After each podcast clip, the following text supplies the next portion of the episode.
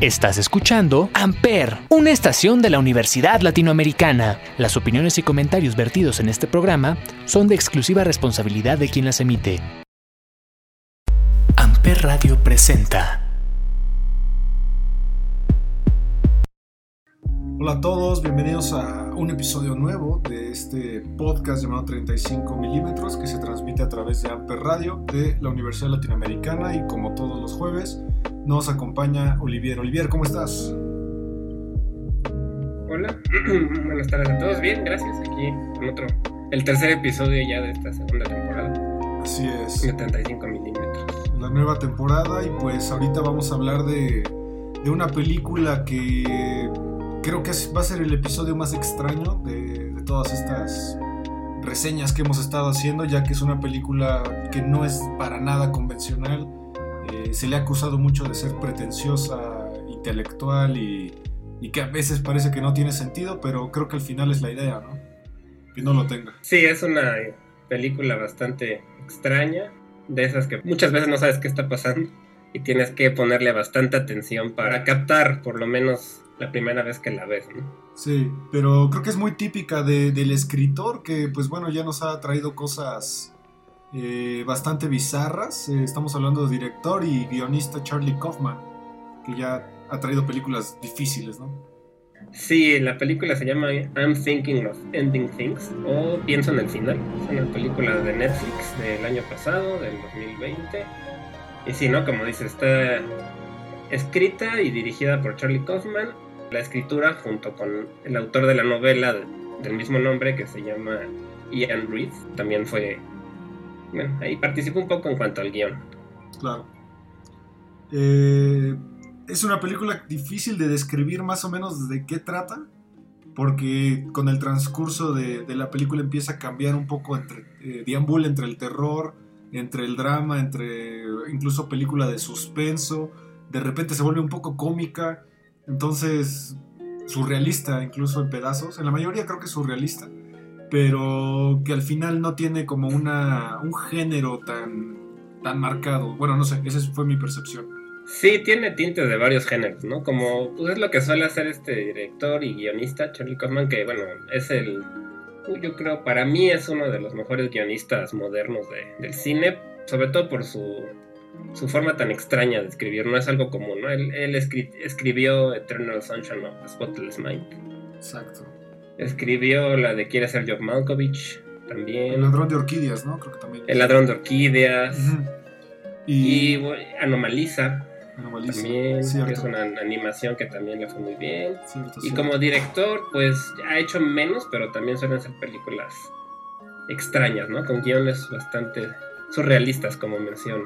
Claro, creo que, creo que una de las virtudes de Kaufman es que normalmente, creo yo, escribe las películas tal cual como si fueran el pensamiento de una persona. ¿Sabes? Porque nosotros en realidad no pensamos linealmente, sino que vamos pasando de un lugar a otro.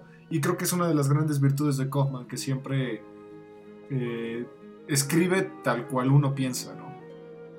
Sí, también suele ser muy onírico, ¿no? Tiene secuencias muy oníricas en las que se mezcla la realidad con la fantasía, me sueños con, con realidad, ¿no? Y es algo muy, pues a mí me parece muy interesante, pero también a muchas personas les parece confuso. Sí llega a ser confusa en, en gran parte de la película, es muy confusa. Pero creo que ayuda mucho el reparto. Tiene un reparto bastante bueno, que es esta chica Jessie Buckley, que yo la recuerdo de Chernobyl. Eh, de Fargo también. Eh, Jesse Plimons, que lo vimos en Breaking Bad y también en uno de mis episodios favoritos de Black Mirror. Es cierto. Sale ahí. Eh, también ha salido en Fargo en la serie. También en Fargo, es correcto. Eh, la maravillosa Tony Collette, que bueno, la conocemos, muchos la conocen por esta película de terror de Hereditary. O Little Miss Sunshine, que es la mamá. Sí, ha hecho bastantes cosas, ¿no? Tiene series también. Creo que ella es la más consagrada, ¿no? Creo que es ella la más fuerte. Y David Thewlis, que es el profesor Lupin de Harry Potter, el hombre lobo que también sale como que son estos cuatro los más importantes protagonistas ¿no? de, la, película. Sí, realmente son...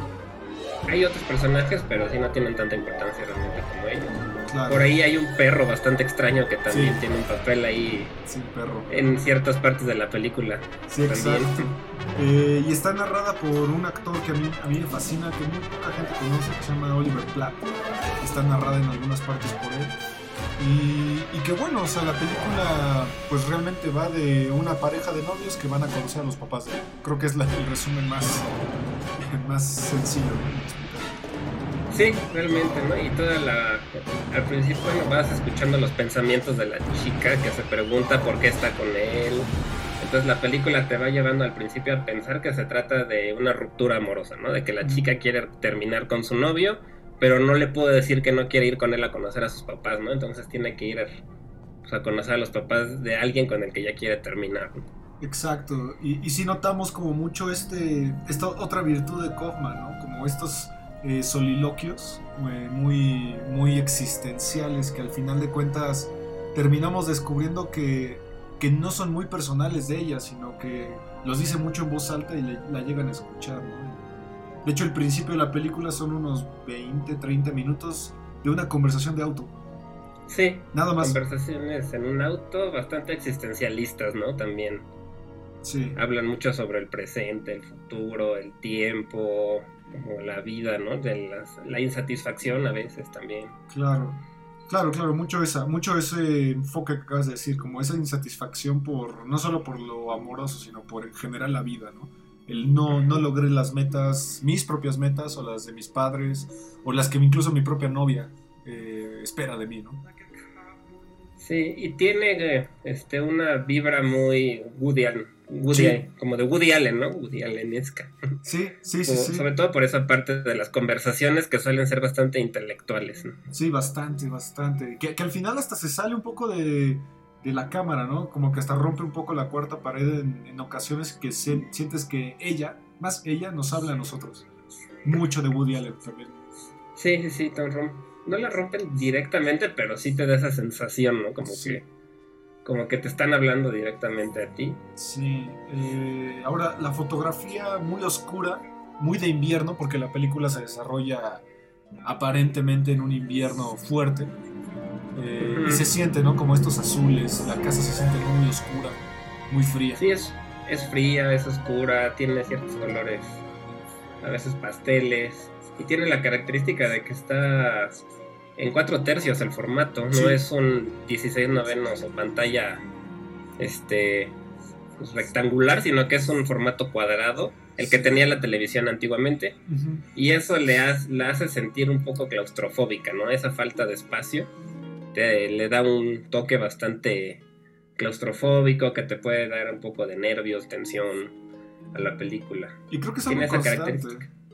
No, no sé si tú sentiste, pero en mi opinión como que toda la peli siempre está tensa. Siempre como que parece que va a pasar algo, pero no es lo que pensabas, ¿no? Porque mucha parte de la peli parece que es de terror.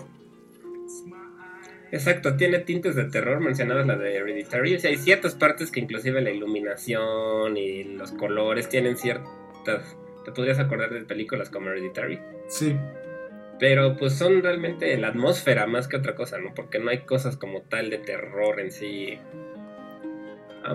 Ah, podría ser en ciertas partes, ¿no? Claro, a mí, a mí es un drama también. Es un drama, claro, es un drama. A mí por eso me recordó mucho a Midsommar como que esta parte de que es terror, pero no es terror, es suspenso, pero tampoco es suspenso, hay drama, y que igualmente constantemente algo sabes que va a pasar y que no es bueno. Sí, hasta tintes de comedia romántica podría tener en ciertas partes. Sí, hay, ahí adentro, de hecho, una película dentro de la película que es una, un cliché total de comedia romántica. Un cliché, justamente. Sí. Sí, sí. Eh, igualmente, musicalmente se me hace muy bella porque la música creo que es muy sobria acompaña muy bien y se siente hasta de, a veces hasta de época la película. Sí, es una música sutil que no tiene tanta prevalencia, pero que está ahí siempre acompañando a la, a la acción también. Claro. Yo creo que lo, de lo principal, además de la realización y el guion, pues es la actuación. La verdad es que las actuaciones de los personajes principales son bastante buenas.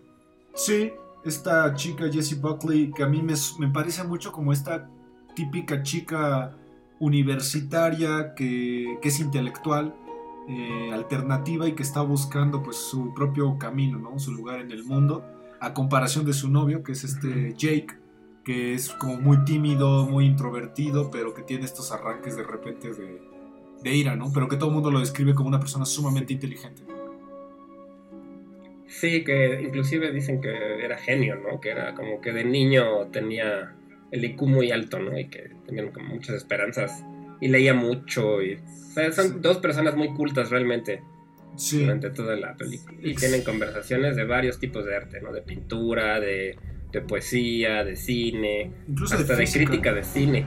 Y de física. De repente llega una parte donde se incluye física y explican cosas de medicina y de de, de sin fin de cosas, ¿no? Van, van transportándonos a con varias disciplinas, pero creo que realmente las actuaciones más notables son las de los papás, que es Tony Collette y David sí. Tulis. Sí, la verdad son unas actuaciones que sacan bastante de onda, ¿no? Son, se comportan extraño, ¿no? Como si estuvieran locos por ciertos momentos. Exacto. Pero bueno, Tony Collette es muy buena actriz, ¿no? Y es ella siempre, aunque a veces podría parecer un poco exagerada, puede ser. Sí pero eres parte del personaje. Sí, porque pues en, Hereditary pues es bastante exagerado su, papel. Pero por ejemplo en Little Miss Sunshine, que es la mamá, es como esta típica mamá que siempre quiere tener el control porque todos en su familia son idiotas. Entonces si, si ella no lo logra, todos se caen, ¿sabes?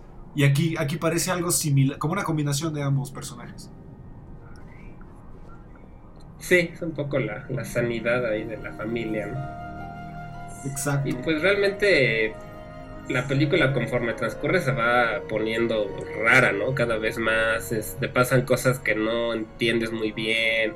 Por ahí hay un perro que, por ejemplo, agita la cabeza todo el tiempo, ¿no? Y como que están trabados en un loop de agitar la cabeza, ¿no? Que se les aparece de pronto. Ajá. De repente también la ropa de algunos personajes cambia. Eh, el discurso cambia, están hablando de algo y en un segundo empiezan a hablar de algo totalmente distinto que hasta parece que es un prototipo de guion. Parece un prototipo de guion. Inclusive, bueno, la, el personaje principal no, no, tiene un nombre como tal, aparece como mujer joven, ¿no? Porque su nombre va cambiando y es algo que, que pues, saca un poco de, de onda, ¿no? De cuando lo estás viendo al, al, principio no entiendes muy bien qué está sucediendo. Exacto. Y todos, de hecho todos los personajes, estos cuatro individuos principales, cambian constantemente de personalidad, cambian constantemente de humor, eh, incluso de actuación. Hay momentos donde Jake, el principal, es súper sobrio, súper relajado y de repente se vuelve loco y empieza a gritar o tiene como estos momentos de exasperación. ¿no? Sí, también tiene, hay un sótano que le da miedo entrar, por ejemplo, en la casa de sus papás. Y sientes que el tiempo pasa o sea, que duran años en esa casa, ¿no? Porque ella, ella siempre se quiere ir, ¿no? Porque resulta que se quiere regresar la misma noche porque tiene un examen muy importante al día siguiente o algo así. Exacto. Bueno, Pero nunca se puede ir, ¿no? Que hay partes que dice que tiene examen y hay partes que dice que tiene chamba y hay partes que dice que tiene algo que hacer, entonces... Jamás es concreto. Sí ella llega queriéndose ir, pero sientes que el tiempo sigue pasando, pasando, pasando y, no se puede ir, ¿no? Y eso como que te va generando cierta angustia. Yo, yo he leído de gente que la película la hace sentir incómoda porque no, no se les da cierto nerviosismo lo que pasa y muchos prefieren ya no verla porque les parece que los les genera cierta alteración. Claro, muy de Kaufman, muy típico de Kaufman, que sus películas son hasta cierto punto incómodas. Sí, sí pueden llegar a ser incómodas y bueno, es tiene cierta estructura similar a la de Eterno Resplandor de una mente sin recuerdo, ¿no? Que también hay escenas que no sabes qué pasa, que se mezclan los personajes, que cambian de ropa de una escena a la otra, escenas oníricas. Pues tiene ahí una línea a los que le gustó esa película, pues tiene cosas parecidas, aunque esta me parece más densa, ¿no? En cuanto a la temática. Sí, y tenemos una historia alternativa que es la historia de un conserje que, pasa, que parece que pasa al mismo tiempo, pero parece que no. Como que es ajena. Sí, vamos viendo paralelamente la historia de un conserje de, escuela, ya grande, ya una persona, un adulto mayor, y vamos viendo un poco, pues, un poco de su vida, ¿no? Y de, cómo lo tratan en la escuela, de los alumnos que medio se burlan de él. Sí. Mm, y, y se va mezclando un poco con esta historia principal de ellos de esta pareja en la casa de los papás. Exacto. Eh, y pues bueno, creo que hasta aquí podríamos hablar de la película sin decir nada teórico o spoiler, porque en realidad es difícil explicar esta película sin dar tu opinión del final y de lo que realmente va pasando. Sí, sí. Entonces vamos a hacer un spoiler alert para aquellos que no quieran, este, pues, enterarse de más de lo que hemos dicho. Si la quieren ver, bueno, hasta aquí. Ya lo que sigue, pues ya vamos a hablar un poco de spoilers, porque sí es necesario con esta película por su temática tan extraña, ¿no? Y que la verdad sí se presta muchas interpretaciones. Incluso que no entiendas nada, por lo menos la primera vez que la ves. ¿no? Sí, creo que los dos la vimos dos veces, ¿cierto? sí, dos veces. y bueno, mi, mi esposa leyó el libro también sobre el que está basado. Entonces, pues bueno, por eso ya tenemos cierta idea de lo que significaba en sí la película. Pero en la primera vista es probable que, que se queden sin haber entendido nada y eso a mucha gente le pareció pretencioso y no les gustó, ¿no? Sí, es que creo que es una película que le tienes que poner suma atención porque hay detallitos que ya al final dices, claro, aquí estaba, claro, esta es la respuesta, ¿sabes? O sea, es una peli que incluso como bien decías tú, que cambia de repente ropa, iluminación o argumento, eh, es fácil perderse, es muy fácil perderse en esta película. Sí, la utilería también es importante, a veces los decorados de los sets te van, van cambiando sutilmente y eso te va dando ciertas pistas de algunas cosas, por ejemplo. Exacto, entonces pues bueno, a partir de ahorita todo va a ser un spoiler, eh, los que quieran verla sin, sin esto pues eh, muchas gracias por vernos y los que ya la vieron o sinceramente no les interesa, pues a partir de ahora vamos a empezar a, a decir teorías. ¿Cuál sería tu, tu teoría de, de qué trata la película?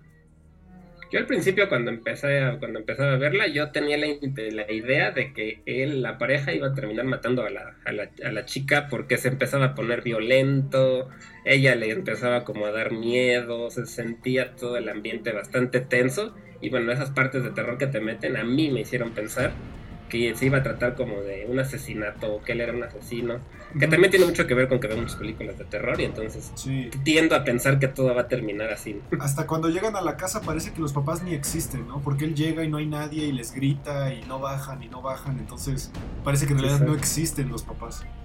Ajá, entonces podrías pensar que él está loco, por ejemplo, que a lo mejor es como la mente de un asesino, una cosa así, fue lo que yo pensé, pero conforme va pasando, ya van saliendo otros detalles que ya le cambian esa sensación que yo tenía. Claro, y, creo que un punto importante para sentir esto es el espacio, porque incluso el papá, creo que es más del papá, el papá como que no respeta el espacio personal de las personas. Entonces de repente tienes al papá enfrente de ella y parece que se llevan de toda la vida, pero en realidad se conocen hace una hora. Claro, y eso es muy criticón, ¿no? Todo lo que le cuentan no le parece o lo lo cuestiona, hablan ahí de pintura, ¿no? Ella enseña una pintura que dice que ella hizo y le dice, es que esta demuestra la tristeza en un bosque y el señor le dice, este, pues por, si no hay ninguna persona ahí, ¿cómo puede estar el bosque triste, no? Y Exacto. Sí, hasta incluso comentarios homofóbicos de repente se avienta el papá. También, y bueno, como a muchos nos pasa con nuestros papás que tienden como a avergonzarte enfrente de tu pareja, ¿no? Entonces también tiene ese tipo de escenas. Sí más la mamá, ¿no? Como que la mamá siempre trata de resaltar a, Jake, pero desde un punto en el que a él le incomoda y a la chica también le incomoda. Ya cuando siento yo que empieza a cambiar un poco ese, ese ambiente de terror es cuando empiezan a envejecer sus papás durante mientras están ellos en la casa, los dos papás cada vez se empiezan a poner más viejitos, más viejitos, les empiezan a salir canas, se empiezan a arrugar, se empieza a enfermar y se, se empieza a convertir como una historia de los del hijo que tuvo que cuidar a sus papás enfermos. Y por eso no logró sus metas, ¿no? Y por eso, al final, creo yo que el máximo spoiler eh, se convierte en el conserje. Sí, exactamente. Todo parece ser que es la construcción de este conserje que pues no obtuvo lo que quería, que no logró ni ser un profesionista exitoso, ni tener una pareja. Y se va en, todo se va mezclando a través de esta que parece sus sueños o sus ideas, no se sabe exactamente bien a través de qué lo está viendo, pero es la mente de este conserje que está como reviviendo toda su vida, ¿no? Claro. Algo así. Y ahora, la, pregunta creo que más importante para, para, resolver el enigma de la película es, ¿la chica existe o no? ¿O existió o nunca existió? Pues Parece que es, más bien representa a un conjunto de mujeres de las que él estuvo enamorado a lo largo de su vida y que pues nunca se concretó la relación, o, lo cortaron, o nunca se animó a hablar con ellas. El caso es que pues terminaron mal sus relaciones y esta chica representa ese conjunto de intereses amorosos que tuvo a lo largo de su vida. Y por eso tiene diferentes nombres. Y por eso se les van cambiando los nombres, se le va cambiando la ropa. la chica todo el tiempo está hablando de, profesiones diferentes, ¿no? Entonces al principio parece que ella es una mentirosa. Dice, oye, pues esta les está contando puras mentiras, ¿no? Que se llamaba así. Pero ya conforme transcurre vas viendo eso, ¿no? Que es, el, el, consejo empieza a tomar más importancia y entonces ya te vas dando cuenta que, algo muy importante tiene que ver él, ¿no? claro. Y, y, yo más bien creo que la explicación más lógica dentro de la película, dentro de una película que realmente no tiene lógica, es que el conserje está viendo una película romántica y muchas cosas de la película las dice él con los papás haciéndome creer a mí que realmente él, él está queriendo vivir la película romántica en su propia en su propio relato. Sí, sí, eso inclusive es como es un cortito que está completa, ¿no? Como una escena de la película que él está viendo. Y, y sí, podría llegar a ser como lo, las esperanzas que él tenía, no sé, está, está, está extraño, pero sí habla mucho de la frustración. También mencionan mucho un documental, no es un documental, es un musical que se llama Dakota, ¿o cómo se llama? De Oklahoma. Oklahoma, Oklahoma. Oklahoma. Ajá. Y es como importante a lo largo también bailan al ritmo de esta película. Sí, y que al final el, conserje toda su vida quiso participar en este musical con, y ve a los alumnos cómo lo interpretan. Y hay una escena en donde Jake recibe un premio y toda la gente lo alaba y lo aplaude. Y creo que ahí es la pista más grande, ¿no? De que realmente Jake toda la vida quiso ser reconocido, pero al final pues se tuvo que quedar frustrado por el hecho de cuidar a sus propios padres. Y pues bueno, realmente el título pues tiene que ver con que él está ya pensando en suicidarse como tal, ¿no? Por eso quiere terminar su vida y podría ser como los últimos recuerdos que tiene antes de, de decidir ya morir, ¿no? Claro. Porque, bueno, es una persona que está insatisfecha con su vida, que vivió frustrado y como que ya no tiene más ganas de seguir, ¿no? Sí, y que de hecho la frase la dice ella al principio, pero ahí nos damos cuenta que cuando ella está hablando en, su mente, Jake la puede escuchar. Entonces, por eso nos da una pista de que realmente eh, el, discurso de, de ella es realmente el discurso de él. Por eso la puede escuchar. Sí, sí, sí. Entonces, pues vas reviviendo la vida de este personaje a lo largo de toda la película. Y como poquito a poquito te van dando algunas pistas. Que hay veces que hasta la segunda vez que la ves ya las agarras bien. O si te metes a investigar un poco del libro. O ves algún otro video donde la reseña, ¿no? Pero sí es complicado de entender, yo siento al principio. Y, sí te puede confundir bastante, ¿no? Sí, creo que ahí hay, hay, una escena del columpio, que el columpio es importante porque el conserje tiene, tiene un columpio que se ve medio nuevo, pero de repente al principio cuando ellos van en la carretera, ella menciona mucho de cómo puede haber una casa destruida, como abandonada, pero en realidad hay un columpio nuevo, entonces ahí te da, te da mucho sentido la película, ¿no? Eh, de que son, son más bien como recuerdos. Sí, sí, son como recuerdos hay una secuencia que a mí me gustó, que ya están en la, ya están en la escuela porque la pareja, ya cuando por fin logran regresar, se estacionan en la escuela donde él iba, ¿no? Porque se la quiere enseñar a la, a la pareja y entran y ahí hay una secuencia de baile donde se, es como un ballet, un arte, un baile moderno. Sí. Que a mí se me hizo que estaba muy bonita esa secuencia. Sí también te saca un poco de onda, pero me gustó mucho. Siento que tiene esa parte onírica surrealista, la hace ser una película muy bonita. Sí, que, de hecho al final hay una escena más onírica que es la del cerdo, un cerdo en animación, como en rotoscopía. Eh, que de hecho él al principio de la película habla del incidente que hubo en la granja de sus papás con un cerdo, que se lo estaban comiendo unos gusanos y por eso lo tuvieron que matar. Sí. Sí, él mezcla como sus traumas de infancia, ¿no? En esa parte, ¿no? También el perro, que fue un perro que falleció, ¿no? Y entonces pues como que se le aparece y por eso el perro no, no hace más que agitar la cabeza, ¿no? Sí, exacto, exacto. Y, te preguntaba si ella existe porque, no sé si recuerdas, hay una escena que están viendo las fotos familiares y hay una foto de la chica de niña, cuando era niña. y ella le pregunta que quién Mm, es cierto. ella, que quién es la niña y dice, no, pues soy yo, pero en realidad es ella, entonces por eso se podría confundir si la chica realmente existe o, no o nunca existió.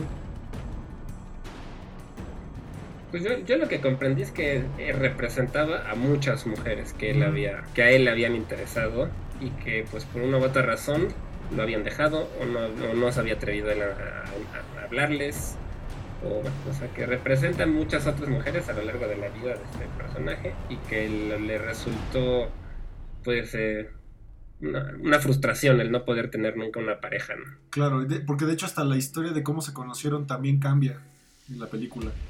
A Sí. veces dicen que se conocieron en un Eh. bar, otras veces que creo que en la escuela, si no me equivoco, hay una vez que dicen que en la escuela, entonces Sí, también- según yo, cada que habla de una nueva que conoció o de un hombre nuevo representa una mujer nueva en la vida de este personaje. Y ahora, eh, ¿quién le está hablando por teléfono a la chica? Porque constantemente le suena el celular hasta que en, una ocasión sí contesta. Entonces, Sí, no sé, ahí fíjate que no, no, no, no logré captar muy bien esa parte del teléfono. Yo siento que es como Pero- ese subconsciente sí. que todos tenemos, ¿no? Como de que, hey, despierta. Como que de repente algo, algo nos llama y nos ser. salimos del pensamiento. Algo que puede ser, sí, como un anclaje a la realidad, ¿no? Para, pues, de, de este personaje. Exacto. Pero sí es verdad, hay un teléfono con que está sonando constantemente y que pues llega a ser también molesto, ¿no? Porque él, él- él le dice que conteste y ella no quiere contestar, entonces eh, sí, sí interrumpe de repente ciertas partes tensas, interrumpe la- el celular. Sí, sí, sí. está- es- tiene detalles, es una película de detalles realmente. Sí, sí es una película difícil e incluso hasta de ver porque hay escenas que pueden resultar un poco grotescas. Más que nada los, los papás pues llegan a ser un poco incómodos. Eh, pero al final hay una escena donde están todos en el teatro y todo, todos los, la audiencia, tanto la audiencia como el, eh, los actores están como eh, maquillados con este pues maquillaje, valga la redundancia, muy barato, muy feo, pero que representa tal vez esa como la lo fake de la vida, ¿no? Como que a veces la vida que uno cree que tiene, eh, pues es, es irreal, ¿no? Como el maquillaje de una obra de teatro que es irreal. Sí, claro. Sí, era como la esperanza que él tenía, ¿no? De ganar un premio, de ser reconocido, que le... Y pues al fin de cuentas no se logró, ¿no? Yo creo que ese maquillaje representa eso, ¿no? Como la fantasía de lo que muchos tenemos y que a la mano no lo podemos realizar. Exacto. Y pues bueno, es una película que repetimos, o sea, creo que creo yo que hay que verla una vez por lo visual y otra vez nada más para hilar eh, o agarrar ciertos easter eggs que por ahí puede llegar a tener que te ayudan a, a darle un sentido a la película, porque creo que la primera eh, creo que la primera hora es muy incómoda, es muy molesto cierta, ciertas cosas porque no estás entendiendo. Sí, sobre todo eso, si te desespera. A mí es algo que me suele gustar en las películas, el no entender muy bien qué pasa, ¿no? porque me, me gusta que el, que el director te dé esa como oportunidad de tú eh, descubrir las cosas. Sí, sí, exacto. Pero sí se puede volver algo difícil. Sí, es una película totalmente interpretativa, creo yo. Sí, se presta mucho y cada quien le puede dar sus propias ideas, sobre todo si no indagas en el libro, ¿no? Por ejemplo. Porque el libro, por lo que sé, es mucho más claro. O sea, sí se entiende mucho más que la, que la película. Entonces, bueno, si no te metes a ver lo que, lo que significa, pues sí le puedes dar muchas, muchas interpretaciones. Y también yo creo que depende de, de ti, ¿no? De tu estado de ánimo, o de si algunas de las cosas que muestran te identificas con eso, por ejemplo. Exacto, sí, porque como decías tú, tiene muchos diálogos que son muy existencialistas, eh, que hablan mucho sobre esta frustración de, de- de no cumplir las expectativas, tanto propias como ajenas. ¿no? Sí, hay una frase que me gusta que dice ella, que dice que, que ella siente que, que nosotros estamos fijos y que es el tiempo el que pasa a través de nosotros. Esa frase me gustó. Hablan que tiene un poco que ver con física, pero también un- con la tristeza, la melancolía, toda esa...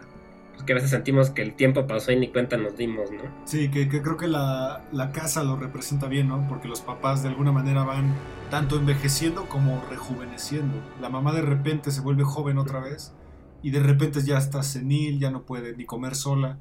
eh, el papá ya está totalmente desvariando, entonces es, es, esa frase creo que representa perfectamente bien la película porque estamos en el mismo lugar, pero es el tiempo en el, que está pasando, ¿no? Yo creo que sobre todo cuando sientes que tu vida, o sea, que te quedaste estancado, ¿no? Esa sensación de, pues no, no progresé y ahora soy más viejo, pero no he hecho nada. Eso yo creo que en algún momento a todos nos ha pasado. Sí. Y creo que en eso sí se puede uno identificar bastante bien, ¿no? Sí, sí, sí. Lo tratan bien ese punto, por lo menos para mí me pareció eso.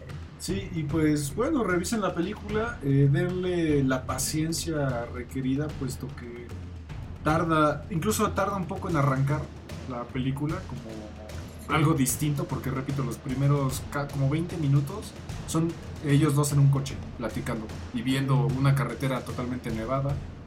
Eh, entonces, sí hay que darle paciencia eh, y chequenla porque pues Netflix normalmente los proyectos de, que se arriesgan son bastante buenos. A mí me gusta que se arriesguen. Sí, sí, Netflix tiene buenas cosas, no, no todo es esas películas, digamos, fáciles de ver para todo tipo de gustos, sino sí tiene proyectos como este que, que son distintos. Y bueno, si han visto cosas de, de Charlie Kaufman, yo creo que sí les va a gustar, porque sí, sigue la línea de todo lo que él ha hecho.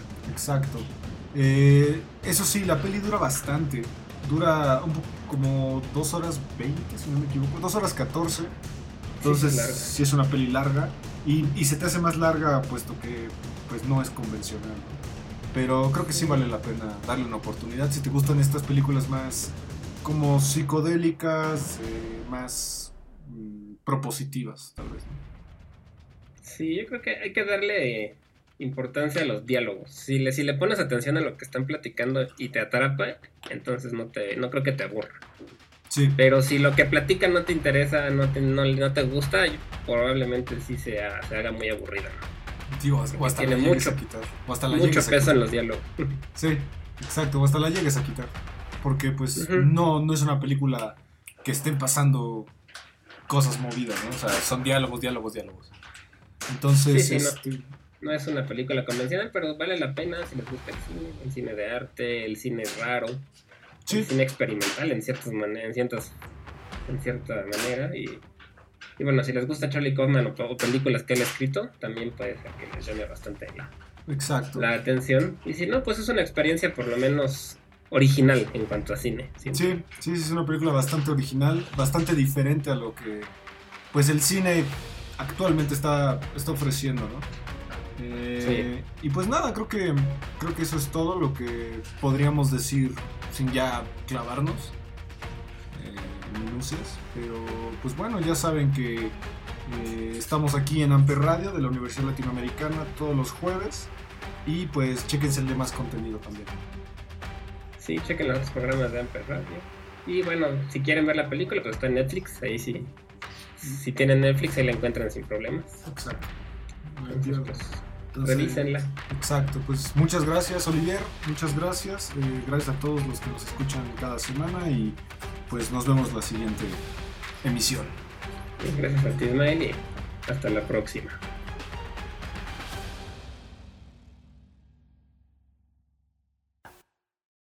Amper Radio presentó Amper, donde tú haces la radio.